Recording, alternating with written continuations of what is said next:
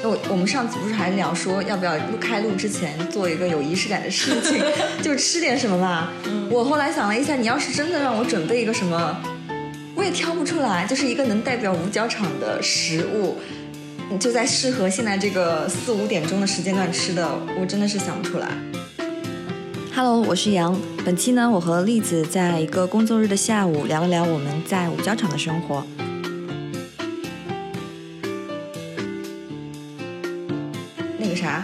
今天聊的话题是五角场有没有生活方式？没有，你这么快就给答案了吗？就是我觉得，嗯，首先生活方式这个东西就很虚无缥缈，其次是五角场这种地方，它就不太可能有。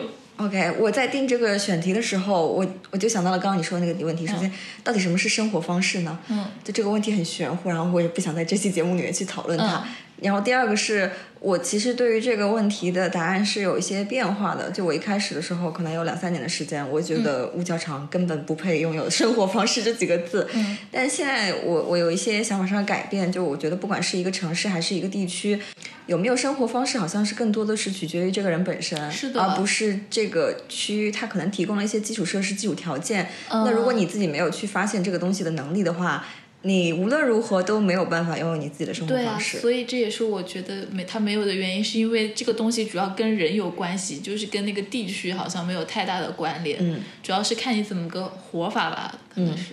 对，五角场其实相对来说，我自己觉得还是，嗯，可能是因为我在这边上学的关系，然后我一直觉得它是一个就是比较接地气或者是接学生气的那些地方。比如说，如果你在五角场搜附近的餐饮的话，你会觉得最多的品类就是火锅店跟烤肉店，因为那个是呃学生聚餐比较常选择的品类。嗯。然后，如果是相对来说一些偏呃什么西餐啊，或者是面包、甜点、咖啡什么，其实对五角场来说，就是其实就没有那么适配吧，因为学生很少去高频的消费这些东西，或者说比较少部分的学生去会去高频消费这方面的东西。哎，你是上大学来的五角场，对，所以是大概一一几年那个时候是二零一四年，啊？哎，对你你二零一四年才来的对啊，这边吗？对啊，我是二零一四年上大一嘛，所以现在就是到了，比如说有的时候工作。就是工作餐，都是同事不是很想吃，然后就是说我们要不要出去吃的时候，我说我出去吃也不知道吃啥，然后他们说哎还好吧，他说就是同事会说这边其实商圈还开了挺多店的呀，我说当你在这边活到第七年的时候，你会对这个地方一点对一点那个探想探索的欲望都没有，嗯，但有点惊讶，原来你就比我早一年来五角场哎。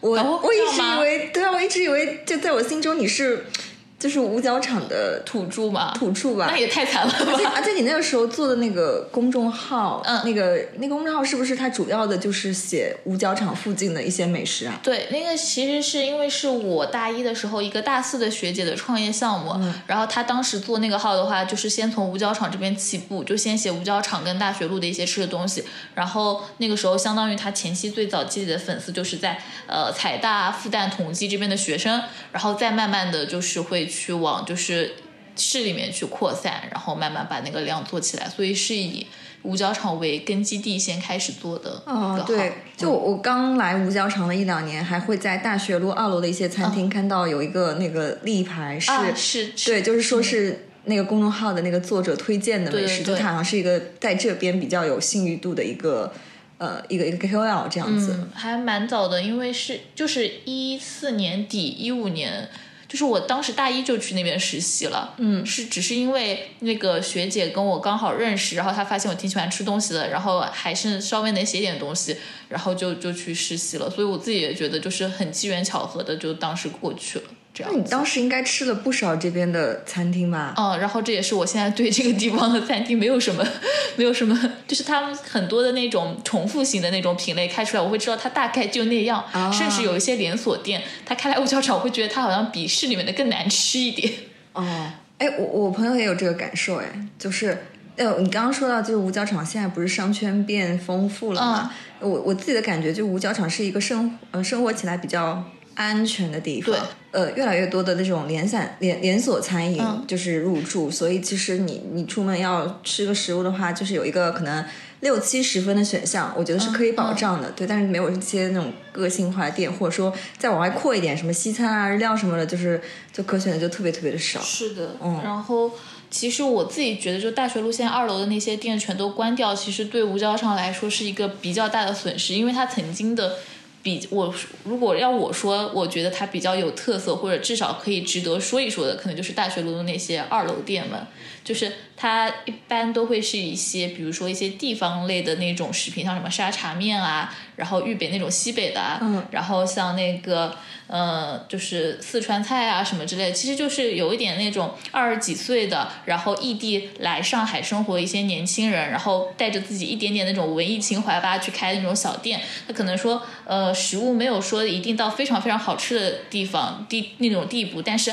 还是说就是有用心在做的，包括它可能也会突破我们对于那种小吃的那种印象，就会觉得小吃会比较脏兮兮的 low 或者怎么样，但它会把它就是相对来说营销啊、包装什么的都会比较好一点。就是其实我自己觉得还是蛮有这边的特色的，或者说如果是我的一些不在这边呃生活的朋友说要来五角场去哪里的话，我会比较多跟他们推荐那个地方，算是我觉得嗯跟别的地方不太一样的。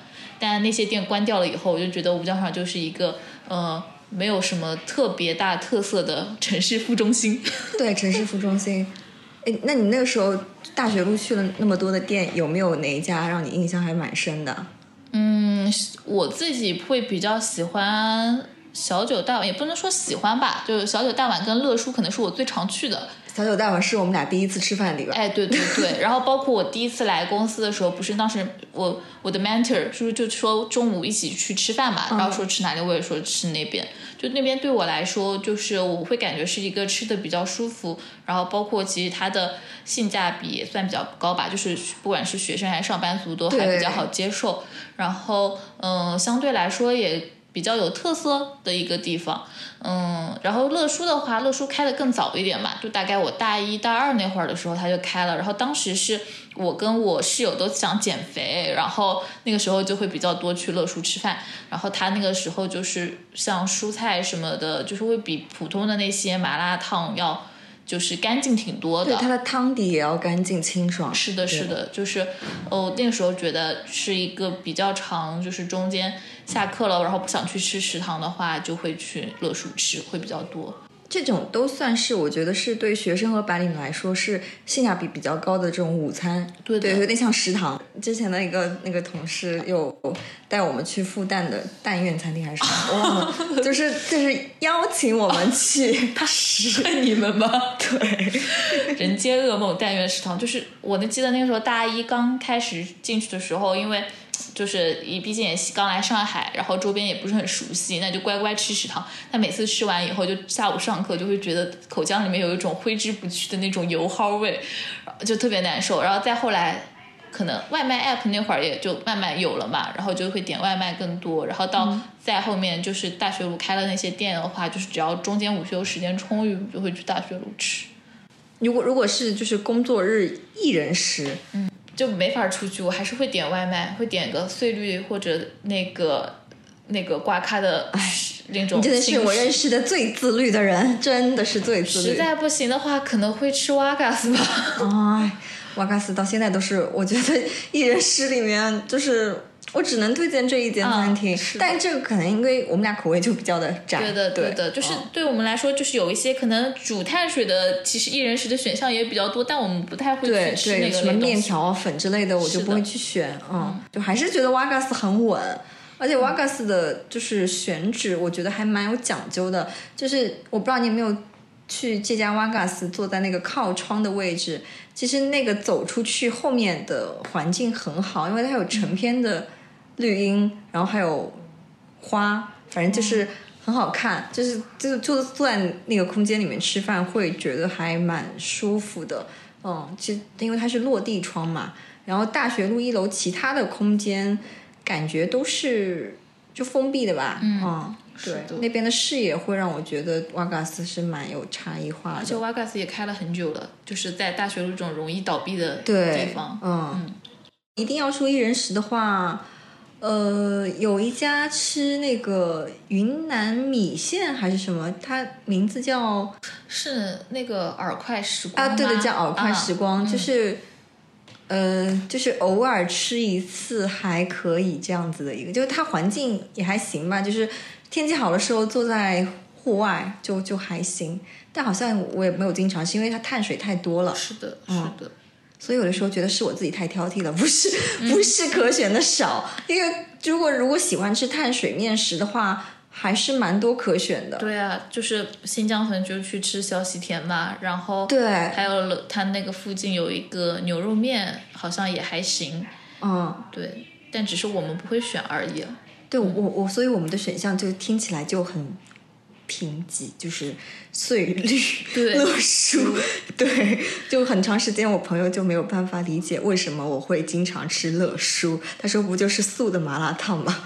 呃这本质就是这个，然后只是它的蔬菜比人家要新鲜一些，嗯然后相对干净干净一点，对，可是我觉得中国就好多的这种讲究性价比的午餐，本质上都是麻辣烫啊。嗯我嗯，觉得好多就是什么干捞的、干拌的，就是变了一些花样，但是它本质上不就是所有东西放在一起，加点调味料煮熟，就是这哎，样子吗？对的，是这样的，就是你很难在里面找到烹饪的那个过程。对，嗯，它就是把食材处理一下，然后加上调味料。嗯，嗯，哦，说到一人食，我自己有个感觉是，哪怕是放宽到上海这样一个饭的范围，我说实话也没有找到那么多有说值得就适合一人食的餐厅，同感。是吧？嗯，我因为我自己其实经常一个人出，就是出门玩儿这样子，但是嗯，就是喝咖啡什么的，我自己会很清楚自己可以选什么，但是一碰上吃饭，我就不知道我一个人能去哪里吃。对，这个一定是你经常一人食以后你会得出来的一个观察。嗯就有有的时候去了以后，感觉就很不尽兴，你不可能就是你你只能吃一样东西对的感觉。对的嗯，然后我自己会觉得说，其实是不是大家对于出门吃的那种定义，还会是说你至少你约了一个朋友或者是聚餐这种形式，所以不怎么会有店家专门为一人食去考虑，说我会有一些可以适合一个人吃的选项。然后相对来说，可能像呃日本料理，他们有些中午会有定时的，那肯定是就是以一一个人为主的。但是这个的话，就是呃，一个是我们这边日料不是很多，然后包括市中心其实好的日料店也比较少，嗯，然后再往远的话，就是古北虹桥那一片可能会相对来说多一点，包括很多日本人就是生活上班在那个地方，那边可能会多一点。然后如果以我们平时的活动范围的话，是比较少接触这一方面的。嗯，在其他的话，就是可能还有一个原因，是因为我们对嗯一个人吃饭的要求也会比较高，就希望他的那个营养的那种配比是合理的，不能说是就是那种很多碳水的或者怎么。再一个就是我们可能会比较希望吃的丰富一点，就不要说一个东西就把我给顶饱了这个样子。所以就其实蛮难的。挺难的。嗯，我就日系的好像这种一人食风格的定时或者是拉面是适合的，嗯这种类型会更多。然后西式的话，呃，brunch 我觉得算一种类型嗯吧，或者是会有一些西餐厅出那种单人的套餐，就是对。那种那种可能也比较适合一个人。我之前是去那个也是蛮老牌的那家叫食社，你应该吃过吧？嗯哦，就是他们家的 brunch 不是也挺有名的吗？他们家还挺不错的，我感觉就是开到现在吃到现在还一直觉得不错。对，就是比较稳定的那种，就是就是会感觉你可以吃到不同的东西，然后呃口味什么的搭配也还蛮丰富的，就这种就会觉得适合一人食。但大多数情景之下，还是会觉得跟朋友吃饭就可以吃到更多的菜，嗯就是反正就一人食餐厅没有想象中的那么多，嗯可能在多数的中国人的餐饮习惯里面，吃饭是一个一个社交的一个场景。而且中国人可能本质上还是比较希望热闹一点点的那种，就是不是那么多的。就是孤独还没有成为我们这边的文化中的一个元素吧。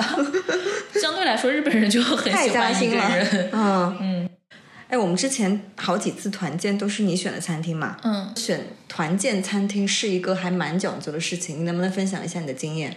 就我自己是觉得，呃，比如说在上大学的时候，那个时候就是火锅和烤肉是各种学生组织最常选的那个团建的去吃饭的地方。然后有一次是比较偶然，当时去吃了一个东北菜，但是那个东北菜已经倒掉了。然后会发现说，其实这种就是中餐家常菜之类的风格，如果它有那个足够的空间的话，你一个十人的 team 其实去吃也不是很违和。嗯，所以可能会更多的就是去往这个方向找，就可能比一些江浙菜类型的，或者是一些比较偏地方菜类型的，就像上次我们去吃的那个福建菜。我自己觉得其实其实也还是合适的，包括它跟我们平时吃的东西的口味可能会有一些差别。然后其他的话就是，嗯，我自己去找的话。说实话，你要是现在直接把这个问题抛给我，可能脑子里面想的还是比较大众的，就是那种，嗯嗯，火锅型的连锁店肯定不会出错。然后如果不吃辣的话，那可能就是什么像类似于捞王啊这种的，嗯，或者是那种嗯潮汕牛肉火锅啊这种，就是大家的接受度也会比较高一点。就是你吃辣的朋友可能也不会觉得说我很不想吃这个东西。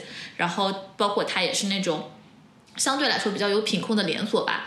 就是如果你不让我思考，我就说去去那个的话也可以接受。但如果要花点时间找的话，可能就是还是借助那个点评软件啊之类的，先去筛选一下，包括是人均跟公司的距离，然后再会特意去看一下它的那个有没有，比如说十人大桌或者是包房这样子一个环境设置，然后再去看它的菜品跟评分这个样子吧。然后有的时候可以稍许放宽一下距离范围也是 OK，就主要是看就是大家时间上面有没有那个问题这样子。所以我感觉大家平常团建会选火锅，还是出于这个接受度高，然后不容易出错的这个考虑。对，因为大家会有一个人多等于吃火锅的类似于条件反射的东西。就基本上都会选火锅，然后吃多了就会，我会觉得有点无聊。对，对的。但而且大家会规避选这种需要点菜的餐厅，对对。因为我小时候从小到大家里头聚会，大家都是去餐馆点菜的。嗯。直到说上班以后，就是大家团建都会去这种火锅店什么的，就好像没有一些仪式感吧。所以，所以是因为点菜是一个有挑战的事情吗？点菜其实还蛮蛮考验人的，就是一个他的那个。情商可能就是你要考虑到所有人爱吃什么东西，然后包括怎么一个配比是合理的，嗯，然后还要考虑同事有些同事能不能吃饱啊什么之类的问题。就其实我觉得点菜其实也是一个难度系数很大的东西。然后火锅相对来说就简单一点吧，因为它其实大不了就是那些食材，然后大家挑自己想吃的点就可以了。然后吃不就是如果没吃饱那就再加一轮什么之类的。但点菜其实相对来说就是一个呃。配比啊，凉菜、热菜啊，荤菜、素菜啊，然后还有谁的谁的忌口啊，什么可能都会比较麻烦一点。包括还有一个问题，可能是就是一些不太知名的连锁或者只有五角场才有的一些店的话，你不去搜或者不去看，你不压根不知道它的存在，所以你也不可能去选它。啊，对，比如说有有一家那个鼎杰鱼香，这是一家那个福建的海鲜餐厅，它比较适合三四个人、七八个人这么个规模去吃嘛。是的，那个店也是。是朋是之前的同事去了以后，就是推荐给我们的。我之前听说过是那个公司福建老乡群的那个 指定指定就是聚会地点啊，就反正就是公司的福建同事和非福建同事都很都都很喜欢。然后他们家老板很会做生意，但是环境说实话就一般般。嗯嗯嗯，就这样的餐厅。如果你不是对这个区域特别熟、特别了解，然后又没有人跟你推荐的话，是的，可能还蛮难推、蛮难发现的。是的，是的，就是你不会，因为它其实已经在那个商场范围以外了，就相对来说，就是是一个需要去知道才会去选择的一个地方。嗯，而且啊，它是吃海鲜的，就海鲜也是一个，就又怕有没有同事不吃的一个品类。嗯，所以我感觉我们就好。好幸运，就是拥有了栗子，因为就很会选餐厅啊，而且你，而且就是怎么讲，就是，就你可以拓宽我们的团建餐厅的品类，就在火锅和烤物之外，可以让我们吃到更多的好吃的。就可能是之前大家会比较的条件反射的选吧，就是其实换一个人，只要你说你花个十分钟在点评上面研究一下的话，其实可能跟我教出来的答案也差不大多。就是大家可能比较还是图省事儿，就说那就吃个火锅吧，就这样。嗯，但其实就是十分钟的事情，也不也不是十分钟。我觉得这个十分钟背后是 还是需要有一些积累和经验的。嗯，你你们现在还会每天遛狗吗？嗯，有的时候就遛自己，但不遛不带狗。自己在哪里遛自己呢？遛自己的话，就可以去室内的范围，比如去商场遛自己也 OK。然后比如去啊逛 MUJI 也 OK。啊，逛 MUJI，逛 MUJI，说到逛 MUJI，上次那个我们刚上线直播的时候，那个 博博耶特对直播逛 MUJI 被领航班就喊回来。对，我们第二天去的时候又看见他了。然 后你们你，所以你也是第二天又去了，他也是第二天又去了。啊我第一天的时候是跟俊俊去，第二天是和叔叔去，因为第二天的时候，第一天的时候应该是他去吃火锅了，嗯，然后嗯。第二次的时候，就是因为他上次没去成嘛，但是想去买那个 MUJI 的冰淇淋，然后我就陪他去了，然后又去了一趟，因为去哪儿遛自己不是遛呢？就是、道理也是，嗯我自己觉得午休这个时间对人来说还挺重要的，就是它其实还是一个会让人就是重新去收拾一下、整顿一下。因为如果是我吃完饭就坐在公司或者在看工作的话，其实相对来说，它那个会因为时间的拉长，然后会把自己整个人就包括吃完饭也不是一个很好的一个工作的时间嘛，就会把那个心智拖得比较疲惫。但是如果只要我下楼，可能我只是下楼走一个大学路一个来回回来。回来可能还没有到一点钟，但是整个人会感觉稍微的，就是重新，哎，我又会开可以开始工作了的那种感觉，会收拾一下的那种。懂你的意思，收拾一下。就有的有的同事是通过午休的方式，嗯，让自己回一个神。对的，对我也是倾向于去外面走一走。嗯，我有时候会去逛迪卡侬，哎，这是不是 迪卡侬我也逛？过，我也逛过，但他逛的次数没有那么多。就之前。嗯，和盛汇还有个家居店，但就是比较便宜的那种。然后在 MUJI 没开之前的话，我会跟同事偶尔去那边逛逛。然后，但但是逛的次数多了以后，可能会就觉得说，哎，就是它也没什么上新，然后我也知道它哪个区域有啥，就没有这么的有意思。MUJI 也是大概现在逛了三次，也没有什么可逛的了。然后再有的话，可能就是逛逛超市，逛超市，五角场附近有什么超市可以只逛只？能去沃尔玛或者去合生汇底下那个进口超市。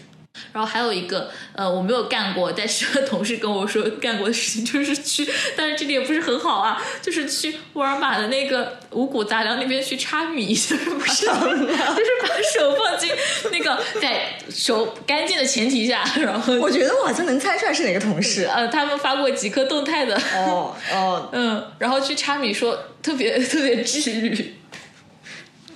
嗯，就是会可以用双手去感知不同的五谷杂粮它在颗粒啊、触感上面的差别。可是后面去买的人 对，就是这点不是很好，不宣不提倡，不提倡不提倡，这点卡掉吧，要不然。卡掉卡 掉。哦，还有一种可能性就是，但是那个我没有试过，因为我不会骑车嘛，就去不了、你。不会骑车 是吧？你你作为一个生活方式博主，你竟然不会骑车？但我特别能走路，就是上帝为你关了一扇门，就会打开一扇窗，你就觉得你的门和窗不能都开着吗？我昨天我昨天听姜思达的播客，他说门和窗不能都开着吗？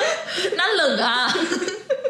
我跟你说，嗯，我是不是你认识的人里面比较会走路的那种？你是你就是脚下生风，然后特别矫健，就是走的超级快。嗯就是那个要适应环境的结果，就是因为我不会骑车，所以我大部分时间选择走路，就这么练出来了。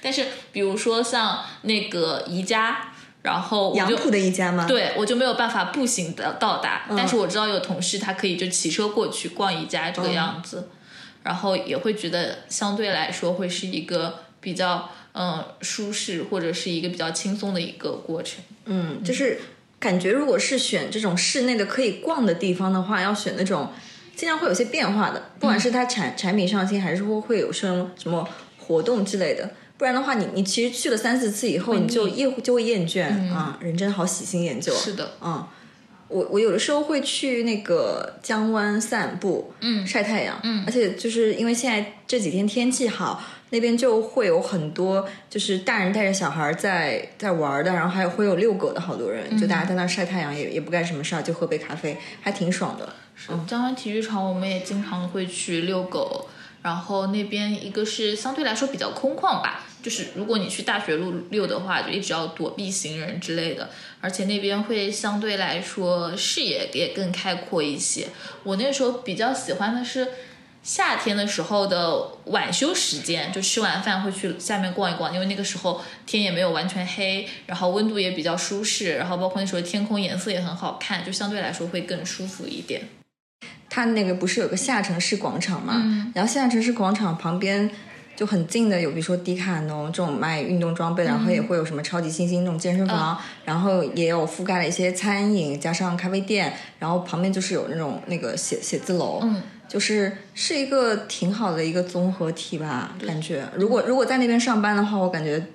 幸福指数要略比我们这栋楼要高一点点啊，哪怕只是隔了一条大马路。对，就是说到五角场，好像我我朋友就是第一个反应过来的就是大学路。嗯，那我觉得大学路就是漂亮是挺漂亮的，可是就就就只是漂亮而已，好像没有什么太多的可以逛或者吃的是的，店。嗯嗯，这点我还蛮同意的，因为我自己也是那个时候有高中同学，一个在交大，一个在同济，然后是嘉嘉定那个校区，然后交大的话是闵行那个校区，然后他们俩其实都很羡慕我在复旦上学，因为他说，哎，你们有大学路啊？我说大学路其实其实也就就那样，也很很不咋地，就是其实没有什么实际用途。但是他们说，但你对比一下我们学校的地理位置呢，就是想想就觉得说算了吧，就是如果我。就是没得选，我还是可以去他们，但他们是真的没有得选。我我太理解了，因为我我去过交大闵行那个 校区，简直是远成狗，是我目前还是觉得除了滴水湖以外，上海最远的地方。我觉得就是嗯如果当年没有去复旦，是去了交大的话，我现在应该已经学会骑车了。因为所以你为啥没学会骑车啊？就是我发现学校里面就是哪儿哪儿我大概都能走着到的时候，我就觉得哦那好像可以不学骑车。可是骑车不是一般性是小时候学会的吗？那就是小时候没学呀，长大了就不敢学，因为就小小时候皮实嘛，摔几跤没事儿。但是大了我就觉得摔一下就是伤筋动骨。嗯，这个问题你是怎么想出来的？也太惨了吧！哪个问题？周末还在五角场。哦，我周末还在五角场干什么？因为因为我们这边有很多的就是互联网民工啊，嗯嗯就是嗯好像加班还是会有的吧。我不知道，我们现在反正周末是双休的。我看到这个问题的时候，其实会想起之前，嗯，同事说要那个周末约唱歌什么的，问我要不要去。我说在哪里？他们说在那个五角场那个纯 K。我说我不要。他说你不想唱歌还是什么？我说其实我也还好，但是就是我不想周末再来五角场了。我懂你的意思。嗯我我昨天才知道，原来五角场呃不是，原来整个上海地区纯 K 好像就两三家，反正就是特别少。嗯，所以如果你要唱纯 K 的话，就是有限的选项，就其中之一就是五角场。嗯，五角场竟然还有这样的独特性。对，五角场还有一个那个知音的体验店还是什么？哦我知道在大学那个家路上面对对那那个当时开起来的时候，我也蛮意外的，就是怎么会开在这么个偏远的地区？是的，嗯，就那个也是为数不多的，呃，还算可以逛一下的店吧。我觉得、虽然也不是很好买。嗯，周末还在五角场的话，你是说周末还在五角场加班吗？还是呃，加班的话就不算了，就是要不然就是生活在五角场嘛。因为比如说像我们公司有很多同事，就是周末住在这就住在这附近嘛。嗯那周末的时候，我问了一下，包括我自己也是，就通常有一天可能会外出跟朋友聚会，或者是就是有目的性的安排自己去一个地方。嗯，那还有一天其实都会留给自己在家里面就是收拾收拾，或者是就是休息的状态。嗯，那但你说一天都待在家里吧，好像也有些无聊，所以就会想要说周末可以去哪里。想了一下，有些心酸哎，我周末还是会在家点外卖，然后或者有的时候会做饭，然后我就会去，我就会去，要么去菜场，或者去就盒马上下单。就是周末的时候，如果在家的话，会做一下饭，然后就合生汇逛一下。天哪，我周末在五角场好无聊啊！但其实如果嗯，你换成只要不是市中心那种地方，就其他的任何的那种商区，可能也差不多就是这个样子吧，哦，是吧你？说的好像也是，是不是？而且我我点外卖的选项还是比较丰富的。我朋友在张江，他就是可能咖啡里面能够点到最好的咖啡就是 Pete's 了。啊，心疼他。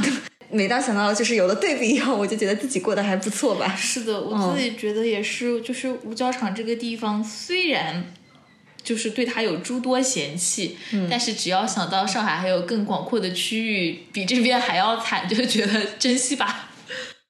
那你说一定要补一块，就是什么东西让它更像一个生活方式、有生活方式的一个地区的话，是什么呢？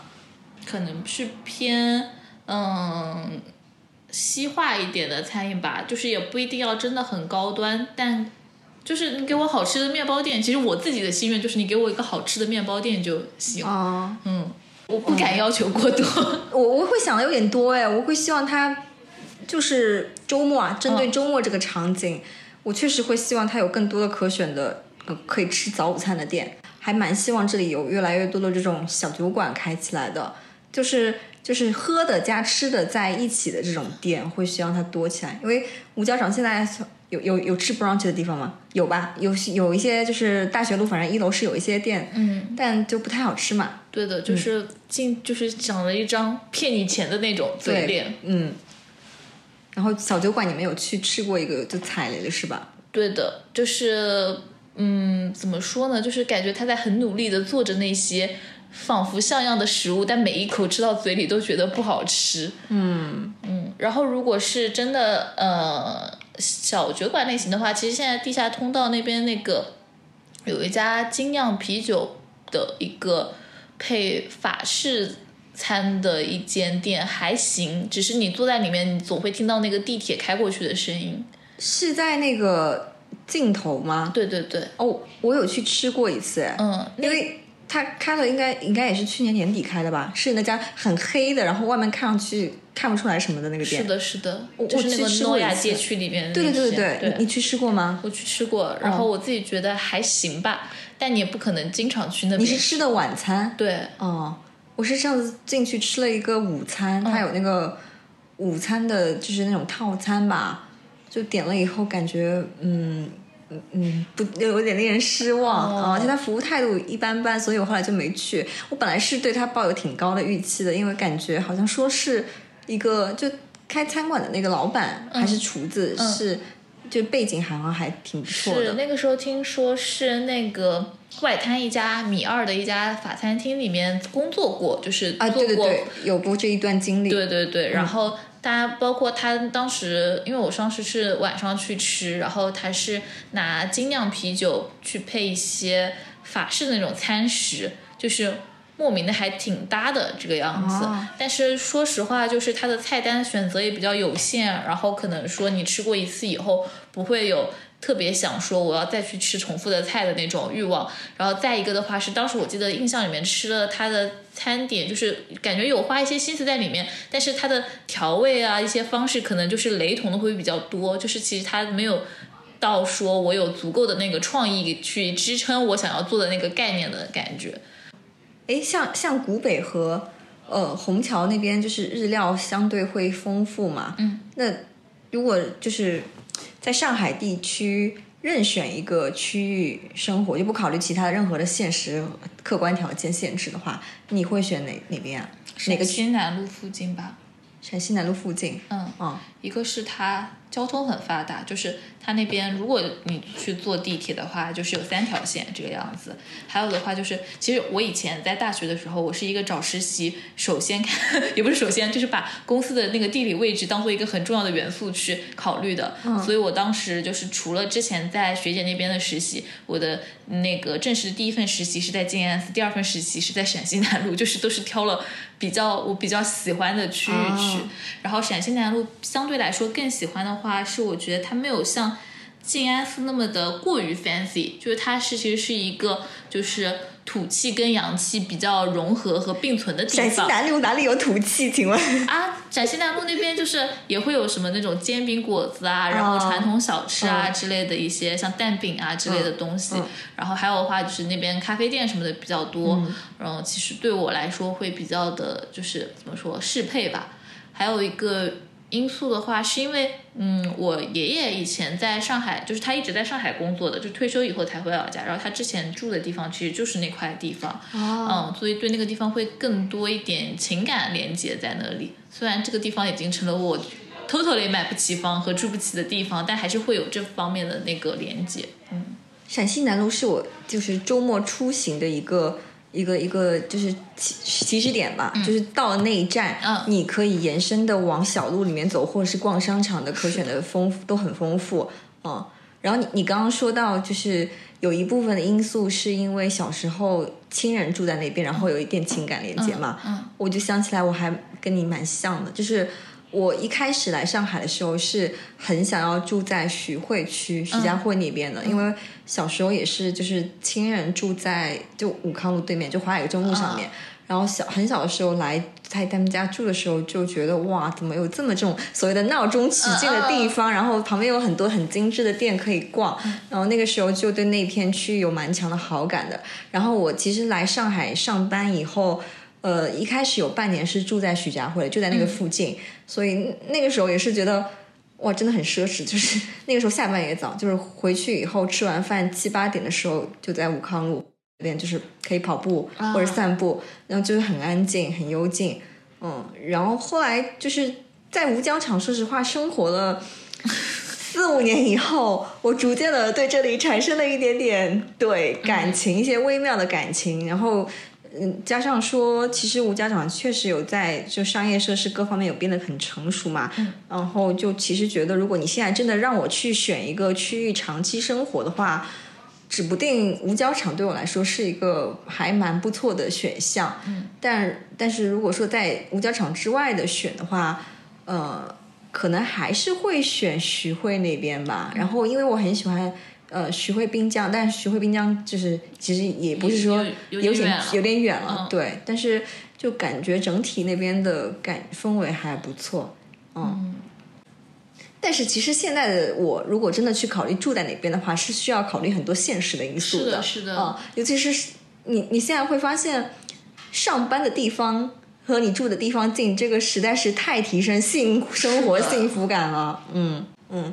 我我我是现在是住在这边，但是是一个比较老的一个小区里面嘛。我是有意的在选择这种小区，因为我从小到大会就是住在这种比较有生活感的，就比较有市井气的一些呃社区里面，就从小在这个这种环境里面长大的。然后我现在是觉得这种地方有一个好处是，它有一些呃就会让你觉得很有生活气息的店，比方说煎饼果子店。嗯嗯，或者是就是一些卖嗯五金零件的店，还有就是一些缝补衣服的嗯店，是。就它其实是会藏在这个小区的一楼里面，其实是住宅，但我不知道他们是就是合法的还是怎么样，就他们会。就是挪作，就是自己用来做生意用、嗯。这种小商货，嗯这个还挺难得的吧？我我前两天还看到有一个有一个豆瓣上有一个动态说，他觉得现在的城市空间就是很多的这种小型的产业被挤压掉，都是这种商业空间。嗯，但跟我的自己的感受不太一样，因为我选择那空间，我离菜场也很近，嗯然后旁边就是这种很很小的这种店，就会让你觉得嗯很有生活感吧。是的，嗯你说这个会让我想到，因为我自己现在在老家那个房子也搬进那种高层公寓楼嘛，但我会想到就是我小学、初中时候住的那种六七层的那种，嗯，开放式的小区，它的甚至都没有那种那种就是整个的外界的那种栅栏之类的，然后也会有很多人就是他的一楼的车库，不管是自己。用还是就租给别人，会开一些比较小的一些店之类的，可能都是跟日常生活比较有关的一些嗯。缝纫啊什么之类的，会觉得说，嗯，那个可能会更有那种社区感和那种生活气息在这里面。对的，就蛮有社区感的。嗯但你你会你会需要就是那些服务吗？我其实不需要，需要但是可能看着的时候会整体感觉不太一样吧。嗯，因为我是觉得我是有的时候是会有需求的，就不是说缝衣服啊，就是呃，我想一想是什么，呃，比如说修理什么电器，嗯嗯，我我就是因为租房子很容易遇到一个问题，就是你进去以后就开始陆续的各种家电就出问题了。然后我有一次是，我也我我如果是以前的话。我们家可能是认识维修的人的，或者就你附近肯定能找到一个嗯这种维修的一个，他哪怕是就挂一个牌子在什么三轮车上都有，啊对的就随处可见。但是现在就，我当时是第一反应是先去点评上哎，搜，是是，我现在的反射对吧？应该是这样。就是现在互联网搜有搜有没有这种提供这种服务的平台，可以啊帮你去、去去找这种师傅。然后，所以我那天就在点评上约了一个师傅上来修，结果他就是上门费收了小一百吧，然后也也没也没修好，对，然后就就又走掉了。然后后来就是我有一天在小区里面散步的时候，发现原来就就就是那种一楼的住户里面是有这种挂一个牌子，就是给你维修的人的。然后我就去找那个师傅，人就人家特别特别的友善，特别的好，就就给你弄好了。嗯，就是就觉得这种便利性还挺重要的，对我而言，嗯嗯嗯。好的，接下来突击检查。嗯，那我先问你啊。好的，第一个问题是，抛开所有的现实因素，就可以 gap 一个月，让你选择一个城市生活的话，你会想去哪里？是全世界还是就中国？全世界，抛开所有现实因素，呃，地球地球范围内，地球范围内，嗯，我可以说两个吗？可以，可以。就是一个是我我我去过的，就是香港，嗯，然后没去过的话，比较想去墨尔本吧。我也想去墨尔本。嗯，就是我会考虑，我很希望是在那种沿海的城市。然后另外一个是，我会需要是周末的时候，我会需要去户外的环境。然后我觉得香港有个特别好的是，它有非常好的一个 land 那个 landscape。然后你就周末的时候，你就可以去爬山，或者是去就是出海。然后它城市又就是文娱活动特别多，加上就是商场也很好逛，因为我真的很喜欢逛商场。我我自己会感觉跟你有同样的一个。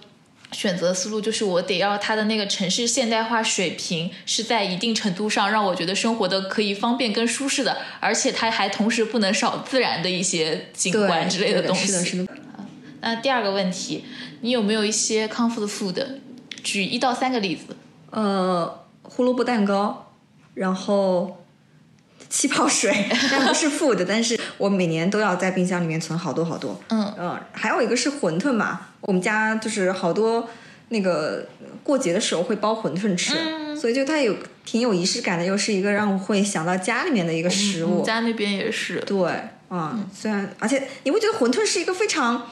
就是营养非常均衡的一个食物嘛，是的，它又有一少量的碳水，然后里面又有菜又有肉，跟蔬菜都有，对，除了维生素可能稍许流失了一些，稍许稍许少一点，对的，就是嗯，馄饨就是一个很棒的一个食物，是的，夸馄饨，南方人的骄傲，南方人骄傲。的。嗯，然后刚刚这个这个问题可能刚刚提到一点，就是在五角场匮乏的餐饮的类型里面，你最希望能够补上的，呃，你最希望的话，说实话，我好像跟你差不多哎，就是烘焙店吧。嗯嗯嗯，啊对，好吃的就是我当时还纠结了一下，如果是西餐还是面包之类的，我还是觉得面包更日常，他就会每天每天的都可以去那边买面包你会每就是如果有的话，你会每天去啊？啊对，不是，就是频率上面可能是两三天去一趟，两三天去一趟这个样子吧。因为我还真的挺喜欢吃面包的。我我会经常去，就是就是假设说我旁边开了一个 MBD 的话，我可以每天都去，但是我不一定会。每天都买面包，因为就是我去闻一下那个香气也是很舒服的。对对对对，闻一下那个香气，而且 MBD 那家店还蛮有意思。你其实你不知道你去的时候还剩下哪些东西。对对对，它是一种生活的盲盒。然后我觉得如果看到正好喜欢的，那就说明我可以买一下。如果没有的话，没关系，别难过。生活的盲盒，棒棒棒棒棒。但是大学路其实一楼也是一些盲盒，只不过就是一些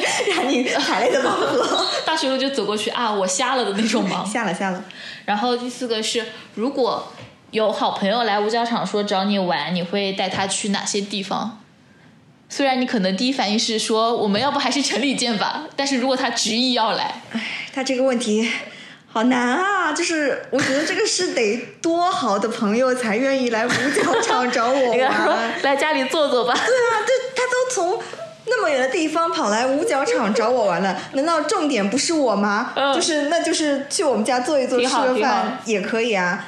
这个刚刚也提到，就周末比较常用来做什么？就一天会进城嘛，一天会在家里。对。然后想知道可能具体会去去干点什么？比如说进城的话，进城我最喜欢的就是逛商场。嗯。然后有有偶尔会看一下展。嗯。但是说实话，看展这个事情就是。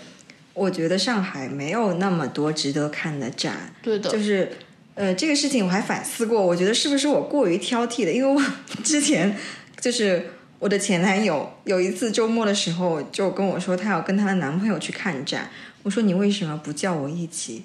他说因为你很挑剔，我觉得你肯定不会喜欢这个展的。对，但我确实有跟他说过好多次，就是。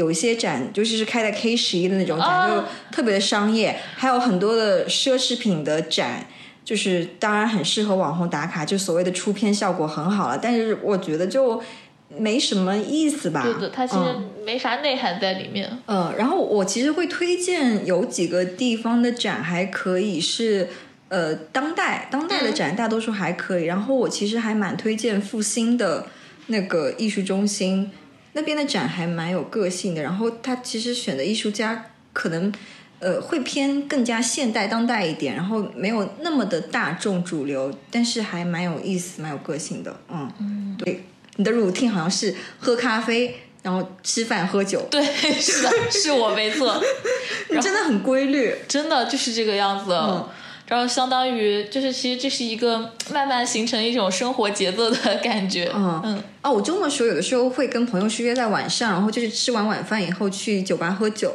我自己因为我可能喝鸡尾酒相对少一点，会喝、呃葡萄酒多一点，嗯然后它其实比较适合配餐嘛。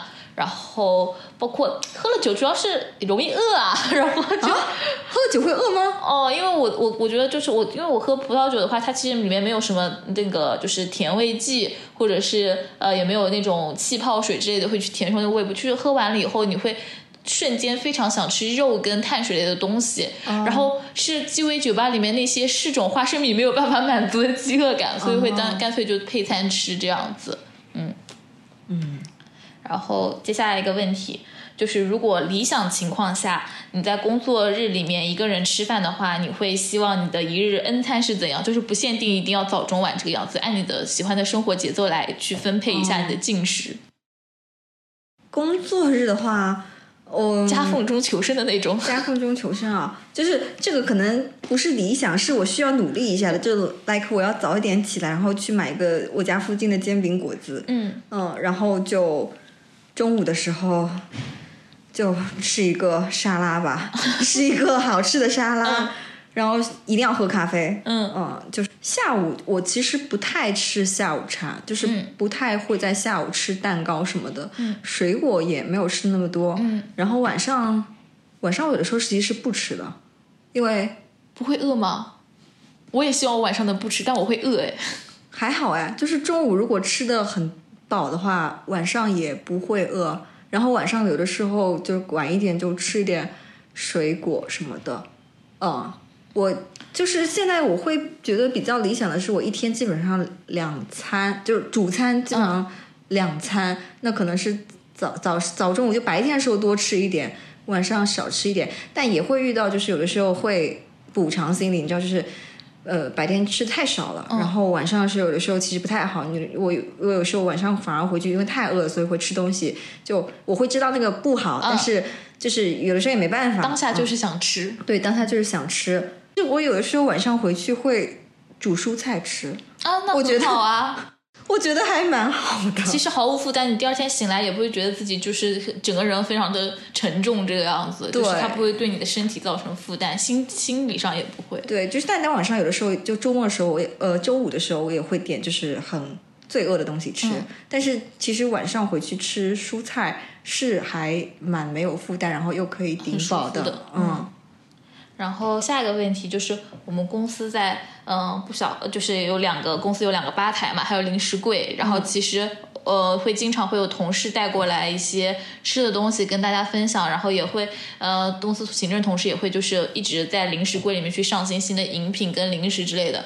就你自己的印象里面有没有哪个是你吃到以后会比较有印象深刻的？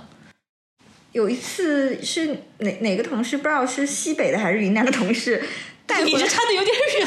就是就是就是一些比较偏远的地区的同事带回来一大包放在塑料袋里的核桃，啊，你有印象吗？好像是真真那个时候去，就是云，就是他从云南去了西藏那边，然后后来带回来那个，然后还说可以晒一晒再对，嗯，对，就是那个那袋坚果呢，放在吧台上，大概放了有半个月不止。嗯，我就发现没有人去动它。大家都懒，就是你你没有把那个核桃砸开，就没有人会吃。对，但那个核桃巨大无比，我就很想要尝试。嗯，我有一天就在就在好像问韩真嘛，嗯然后我说这个东西是不是要用什么器具开才能吃，所以大家都不去吃它。嗯他说不是的，很简单。然后他就拿起一个核桃，用两只手捏了一下，哎，是用两只手捏了一下，我想起来了是是拿两个核桃两个对撞核桃对对，用两个核桃，就是用手，然后就很神奇，这个核桃瞬间就裂开。对，但他们俩自己打一架，他们俩就会。对，我就觉得天哪，原来这么方便。嗯，然后你刚刚说的，就是因为这个东西看上去不不好切开或者不好开，大家就不去吃。我告诉你，我观察的一个细节，就是我们公司不是经常下午会有水果嘛？嗯。滞销的永远是什么？呃，永远是橙子。嗯，因为要切。呃，不仅就切好了也不吃，因为就是总觉得连那个 把那个皮和肉分开，然后弄脏手都很麻烦。然后最畅销的永远是香蕉，对，拿香蕉拿的最起劲的永远是一些男同事。是的，是的。男同事永远是喜欢吃那些切好的水果，然后那个芒果如果切好了皮，然后又切好块的话，就马上就一两秒钟就被抢光。对的，对的。剩下来都是那些。有一些皮没有削掉，或者是需要你就是稍微动一动手的，哪怕只动一下，他都会不会吃。嗯。然后下面两个问题是一对问题，先回答说，在上海生活的话，最想想念家乡的三个地方是什么地方？就可能不是实体的，或者是一些抽象的家乡的一些某些感觉都行。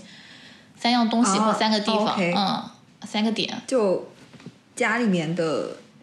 菜吧，嗯，就是只有我爸做的菜是最能够让我有乡愁的，嗯，然后其他的我家乡啊，我最想念的是家乡的菜市场，就是对我们家附近有一个一个市一个市场是整个无锡市最大的一个批发的一个市场，我知大概知道，我还收藏过那个地方，心想下次去无锡可以去逛一逛，啊，那个很好逛的，但我们家人都很喜欢逛，然后我小时候也经常会跟我爸爸去那边买菜，嗯，那个是我。也是一个乡愁之一，然后其他的我觉得无锡就就还好吧，哦，嗯，然后如果假设你回到了家乡生活的话，会比较想念三上海的三个点是什么？嗯，商场吗？商场会吧，可是商场就是不是刚需性的，嗯，这就是你有时间闲的时候，你可能就会逛逛一逛，然后哦，会想念江边。啊，我我我偶尔会，因为滨江太远了，但是就是去徐汇滨江还是觉得很舒服。嗯，然后上海的酒吧吧，嗯，上海的酒吧还是要比无锡好太多了。嗯，和和就是比较正规的酒吧好太多了。咖啡店也是，嗯嗯，咖啡是的，就是咖啡酒吧，还有好像嗯嗯没有了。嗯，对。哦，我说到上海，我是。我之前有很长一段时间都觉得说上海是一个会让你有那 settle down 感觉的一个城市，但去年开始这个动这个想法有了一些松动，我我突然间觉得说未必，就是我好像可以去别的城市。对，如果条件允许的话。Maybe 可以去一些其他的城市，甚至是一个流动的状态。可能，当然这是条件允许的情况下面，就是有些城市生活一段时间，然后可以再换一个城市。对我从小到大家里面都会跟上海有些联系，我也是。对，然后我会自己默认说我会在上海读书跟工作这个样子。就当时是没有去想过是有其他可能的这个样子。接下来是我问弟子的环节。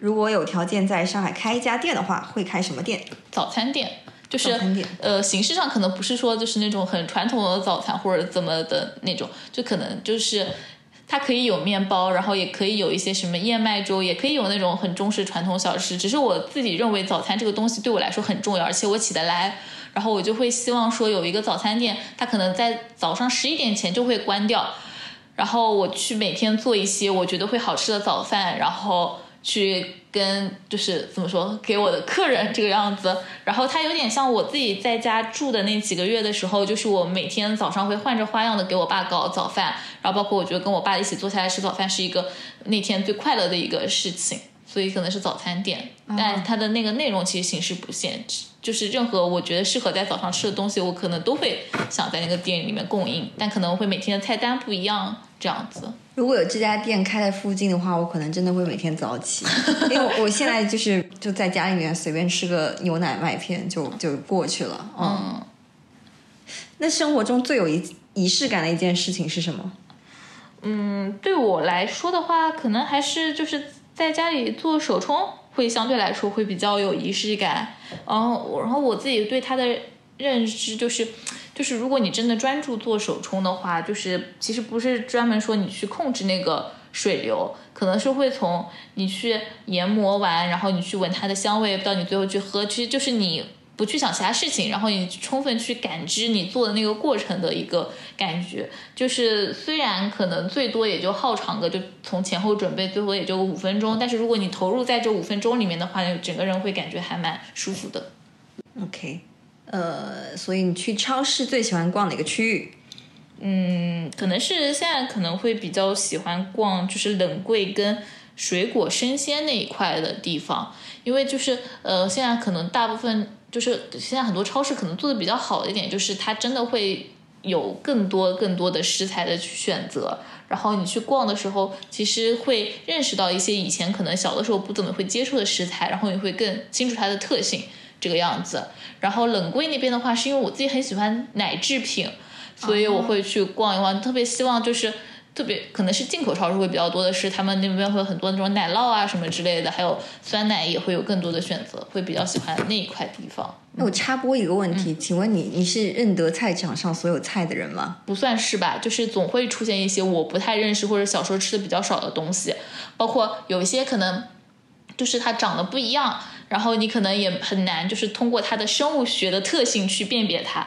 但大部分还是认得的，然后有些不认得的，可能问问菜市场老板也就知道了。这样子，我前两天去菜市场的时候就很尴尬，就有一个很常见的菜，然后它长它没熟的样子，我没认出来。然后然后老板告诉我答案的时候，我就特别特别的尴尬，就是这个样子你还来买菜，有一种就是你感觉直接挑战了高级模式的游戏，嗯。OK，下一个问题，嗯，如果有平行世界的话，现在的你可能在做什么工作？面包师吧。面包师，嗯，其实其实我自己上大学的时候，还老会跟我爸开玩笑说，当时要是成绩差一点的话，就去上个烹饪类的学校什么的。然后他说，哎，你这种就是女孩子家去那种就是端大油铁锅什么的，然后就觉得好像不是很好。他一直想的是新东方的那种。我说不是，我就想去做面包，我就觉得做面包真的很快乐。然后包括我自己在家就是野生厨房里面自己瞎胡。就是瞎搞面粉啊什么之类的，其实有做过面包，我就觉得做面包那个过程很快乐，会比做甜点更开心。你你会真的去报一个这种专门的烘焙的课程吗？就是如果以后有条件的话，我应该会去的。哦，就是会去学一些比较专业的面包的做法，因为我觉得甜点的入门相对来说会更简单，但面包可能会，嗯，不管是整形啊，还有什么面粉和水的。一些化学反应之类的，其实是需要更加专业知识的。哦，嗯，你刚刚很凡尔赛，你说什么？你如果考差了，就会去上个烹饪学校。拜托，以你这样的成绩，你考的太差，你你可能也是去蓝带之类的吧？没有，那蓝带得有有钱 啊。还有是那个费南迪吗？嗯，就是甜品类学院。是的，是的，嗯嗯。哎，其实有蛮多的。我以前还关注的这种美食 KOL，他们是真的是就是之前是可能金融或者是什么呃高薪行业的，然后做到一半，然后就去 gap，然后就去考一个甜点师。嗯嗯。你以后会不会也这样？我自己感觉不大可能吧，就是就是他们做那个的，其实嗯怎么说，他们会接下来会去营销，会去售卖自己这样的一个人设。然后如果是我的话，我可能不太会。愿意把这个经历，因为我现在觉得就是这样的人也太多了。他首先也不太存在，他是可以成为一个营销卖点，也而且我也不是很喜欢这种形式。所以如果真真的去学的话，可能真的就是，嗯，我也不可能说是，可能不是我到非常高薪，而是指我自己觉得我想要去做那个选择的时候，我会去做这样的事情吧。保持一切开放的可能性。接下来，永远都看不腻的一部电视剧。老友记吧，老友记，嗯，《武林外传》可以排到第几名？呃，《武林外传》第二名，第二名，然后第三名是一九八八，但是就是他们这喜爱度的那个落差其实还挺大的，就是老友记跟《武林外传》可能在一个很高的位置，然后一九八八离他们其实还有一定的距离，包括其实看的变数上面差差别也蛮大的。我觉得如果有这种类比康复复的话，就。这个应该是就是对，它是我的安全屋，这个安全屋对，而且我我过年的时候也是，就是会特定的选一些让我很有情怀情节的这种经典的影视剧拿出来看，嗯，而且就是他们俩的特点都是你不管从哪里点开你都能看下去，嗯，而且包括你其实已经很熟他的那些片段了嘛，但是看不厌，对你不管从哪里打开的时候，你哪怕知道接下来会发生什么，你就会是一种很期待它接下来发生的那种心情，而不是说哎这段我看过了就感觉还是很有差别的，对。安全屋，嗯，然后接下来，你想让周围的人更多了解你的哪一面？我自己的话，嗯。可能是喜剧人吧，因为我觉得喜剧人，我从小就很喜欢。我那时候，因为我我不知道为什么，我小时候小时候到长大，我身边的最好的那个朋友就是女生，都是那种长得很好看的，然后很喜欢笑的女孩子。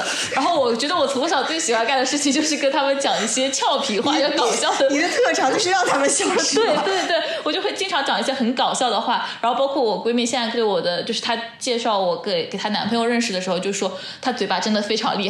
然后就经常能讲 讲一些就是有梗的话什么之类的，然后我自己感觉自己从小 就是有。就是就我自己从小也比较喜欢好笑的人，包括我对一些公众的人物的那个好感度会因为他好笑而喜欢，就是对他路人好感增加，所以我自己就还挺希望大家知道我好笑以及。就是韩国有一类艺人，但是他们的那个类型定位就叫 gagman，是吧？对对对对，嗯，是的，很厉害。我自己觉得在生活中如果能有这样的这种类似于综艺感之类的东西，其实还蛮开心的，就是对我和对我身边朋友来说都是。可是你为什么会说喜剧？剧人是欢乐喜剧人吗？啊，因为最近大家可能会比较多 Q 这个词，就是比如说有一些明星或者是一些呃大家知道的公众人物比较好笑的话，就是超出大家就就又有反差的嘛，他们就说他其实不是个艺人吧，是个喜剧人吧，或者是说那个那种类型。最近一个让你比较有好感的这个所谓的喜剧人是谁？好笑的嘛，我想想，嗯。我自己觉得，其实杨超越其实让我挺有改观的。就是我大学那会儿，他们在比赛的时候，然后我当时就是也没有看过那个综艺，就没看过那个选秀节目。然后当时认知就是啊，一个嗯，就是没有什么实力，但全靠运气的。然后就是让那些就是真的很努力的那些人，或者是真的很有实力的人，就是会抢他名额。就其实对他观感也不是很好。然后再后来的话，就是最近可能。无聊看了一些他的综艺的话，我其实觉得他这个人身上就是还是有很多的梗和一些闪光的地方的，就是他真的很好笑，他的好笑就是已经让我觉得说，嗯，他没有那么的会唱跳也没关系，他只要好好上上综艺，其实他可以发挥自己的这个优势，就是还挺改观的，这个可能是。OK，好的，接下来一个。有一些些的负面的问题，嗯，就是二零二零二零二一年有没有什么想要放弃的事情或者一个想法念头，whatever。嗯，我希望二零二一年能够真正的放下身材焦虑这件事情吧，因为其实我最近又开始想减肥了，甚至是因为夏天了吗？或者过年吃胖了？有这个因素。其实我从疫情那会儿就开始胖了，就疫情在家待连待四五个月，嗯，真的很难不胖。嗯，然后我自己会觉得说。嗯，虽然没有以前就是想减肥的那个心情那么的强烈，但是我还是会有时候动念头说，嗯，其实如果我知道我怎么样能够瘦下来很快，但哪怕我知道它不健康，嗯，但最近会因为就是想瘦下来，想想说我要不就是短暂的采取一下那些影响身体健康的方式，就是会动这样的念头。我虽然我知道自己也不会真实选择，但这么想其实还是会因为这个事情会有所困扰的吧。就是他很像，嗯，有点像，嗯，莫妮卡以前就是讲了一句话，因为他不是他的人物设定是他小，就是上高中的时候很胖吧，然后但是长就是成年以后瘦了下来，他会在很多呃比较焦虑的时刻就会知道说，其实那个胖子他从来没有走，他一直住在心里，就是我跟他的状态其实是差不多的。就是我自己在，其实那时候我自己想想也不算很爆胖，就是一百一十斤的样子。但是那个时候会呃很想很想瘦下来，然后那个时候的精神状态就是其实还是会在潜意识里面会存在的。但有的时候会有一些比较焦虑或者不是很开心的时刻，就是那种情绪还是会跑出来。嗯，你现在还是很自律很克制啊？也没有吧，就是我就是还是会有一些。暴食的情况，但只能可能是因为我一个人的时候，就大家也不知道。就在别人眼里看来，我可能是那种就是呃自我管理意识比较强或者比较自律的人，但我会知道有一些时刻我没有办法。嗯，我告诉你一个残酷的事实：再过几年，女生可能那些就是很想瘦就能瘦下来那些极端的方法。对。都会没有那么新陈代谢就已经慢了，就是会这样子。是的呀，所以我就觉得，就是如果再不减掉的话，可能过两年就不是很好减了。所以我就觉得女明星好厉害，就是她们对自己很狠。嗯，但是我也会觉得说，我我我现在已经没有那么的焦虑。我也有段时间是会会想要说，嗯，就是很克制，尤其是跟朋友出去吃饭的时候，就是真的是什么火锅什么的，就是我也不想要吃，然后又怕胖，我就不要了。但是现在觉得说，呃，跟朋友聚会还蛮难得的，就吃就吃吧，啊，是的，是的，我就觉得说，嗯，可以选择去对自己进行身材管理，但不要去影响其他的正常的生活的节奏。对，好的，希望二零二一年有一个松弛的状态。就是感觉还是要人要保持一个比较放松和没那么紧绷绷的那个样子。嗯结束。好。